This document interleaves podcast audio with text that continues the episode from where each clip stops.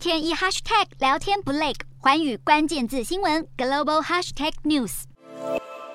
走进超商，货架上的物品琳琅满目，应有尽有。但现在美国民众购物时都会特别留意价钱，多方比较再放进购物车。通膨飙升也让物价跟着飙涨，让民众的荷包越来越扁。万物皆涨，但薪水没涨，让日常生活开销不断扩大，压得许多民众喘不过气。随着美国通膨加剧，在汽油、房租以及食品大涨推升之下，六月消费者物价指数年增百分之九点一，超越市场预期的百分之八点八，创一九八一年十一月以来最大涨幅。为了抑制高通膨，联准会六月时一口气升息三码，而两周后联准会官员将再度集会，外界认为联准会七月有可能再度升息三码。不过外界猜测，甚至有可能。一口气升息四码，如果成真，就会是联准会从一九九零年代初以来最大的升息力道。而同样面临通膨压力的还有加拿大，加拿大银行在十三号一口气升息四码，创下从一九九八年以来最大单次升幅。加拿大银行行长表示，有三点考量。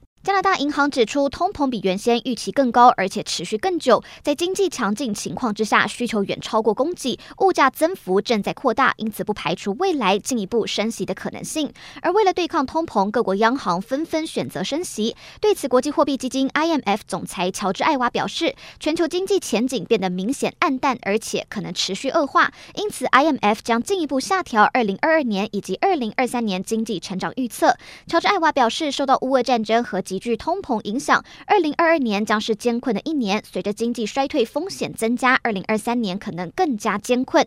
尽管面临经济衰退风险，对抗通膨仍然至关重要。